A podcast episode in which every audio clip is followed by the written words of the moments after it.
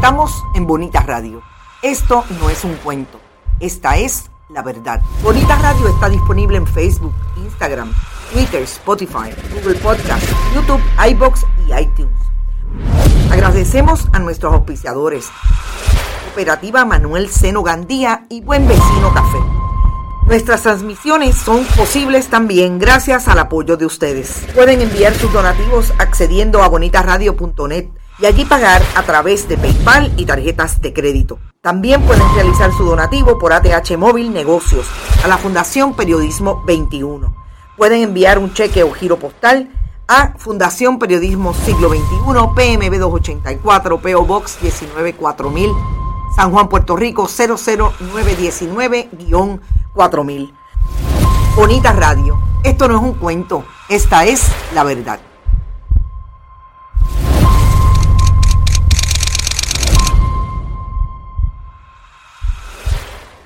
Buenas tardes Puerto Rico y el mundo. Bienvenidos sean todos y todas a este su programa deportivo Más de una milla. Yo soy Rodrigo Tero Goico y estamos en vivo finalmente desde el estudio Roberto el Indio Acevedo en la Torre Puerto Rico. Gracias a todos y todas por su sintonía. Carmen Enita Acevedo Betancourt terminó ahora mismito su intervención de las 5 de la tarde en Qué Palo en Noticia con toda la información y análisis que usted debe tener posterior a la visita presidencial.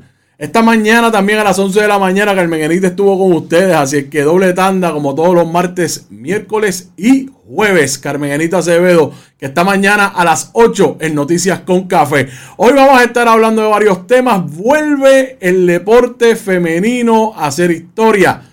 La selección nacional de tenis de mesa pasó a los octavos de final del campeonato mundial por equipos que se está llevando a cabo allá en China. También vamos a estar hablando de... Eh, vamos a hablar del, del, buen momento que está el deporte femenino, pero yo quiero dar una nota y un análisis sobre eso, porque no es nada más publicar en la noticia individual, tenemos que hablar del colectivo, el esfuerzo del deporte femenino lo que se está logrando, todo eso tenemos que hablarlo en, conjunto, eh, además de las historias individuales. También vamos a estar hablando del béisbol AA femenino que se reanudó este pasado fin de semana, también el equipo de béisbol masculino U23 que se prepara para el campeonato mundial y que ya saben cuál va a ser su primer rival. También vamos a hablar de las grandes ligas, qué está pasando con los Bravos de Atlanta y los Mets de Nueva York. También Aaron Judge ¿Habrá bateado el 62? Mm, la cosa se le está apretando. También vamos a hablar de Amanda Serrano y su meta de unificar las 126 libras del boxeo rentado. Así es que sin más preámbulos, vamos por encima. Vamos a empezar con la noticia del día, la noticia deportiva del día.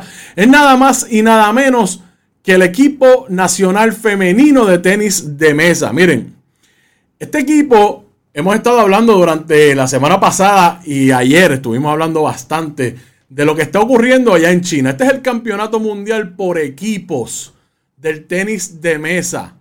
Los mejores 32 equipos están allá en China compitiendo en este, el evento más grande, más importante de, por equipos del tenis de mesa. Puerto Rico entró al juego de esta madrugada contra los Estados Unidos con marca de 2 y 1 la habían ganado, solamente habían perdido contra el equipo de China.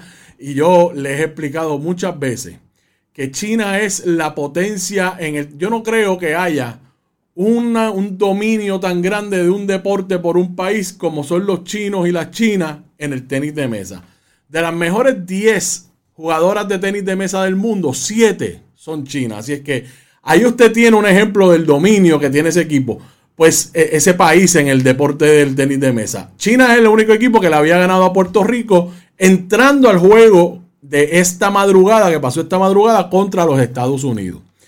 Al igual que el primer día del torneo, que nosotros jugamos contra el equipo de Malasia, tuvimos que ir al máximo de cinco juegos. Y voy a repasar con ustedes cómo es que se juegan estos torneos por equipo. Hay tres jugadoras en cada uno de los equipos. En el caso de Puerto Rico, Adriana Díaz, Melanie Díaz y, Danielis Ríos. Cada una eh, tiene uno o dos juegos, dependiendo cuál es la estrategia y si se extiende a más de tres juegos. es la mejor, el, equipo que gane tres juegos de cinco. En el caso, en un, en un ejemplo directo, eh, en un ejemplo claro, sería que ganen tres juegos consecutivos, que Adriana gane su juego, Melanie gane su juego y Daniel gane su juego, pues se acabó el juego 3 a 0 a favor de Puerto Rico. En el caso del primer día del torneo y el juego de esta, de esta madrugada pasada contra Estados Unidos, se extendió a cinco juegos, o sea, el máximo. Miren cómo fue la cosa. En el primer juego, Daniel y Ríos perdió 3 a 0 contra Lily Zhang de Estados Unidos, 11-6, 11-8, 11-7. Ahí Estados Unidos arranca adelante 1 a 0. Después en el segundo juego, Adriana le da una, una chiva a Sara Yali, 11-4, 11-4, 11-3 y se empató el juego a 1. Después Melanie le ganó a Tiffany Key 11-6, 12-10, 12-10. Juegazo, aunque fue en tres parciales. Dos de los parciales se fueron a, puntos extra. Y ahí Puerto Rico se va adelante 2 a 1. Después viene Lili Zhang y le gana a Adriana en el máximo de cinco parciales, 7-11, 6-11. O sea, perdió los primeros dos y entonces viene de atrás y le gana a Adriana 11-8, 11-8, 11-4. Y el juego se empatado.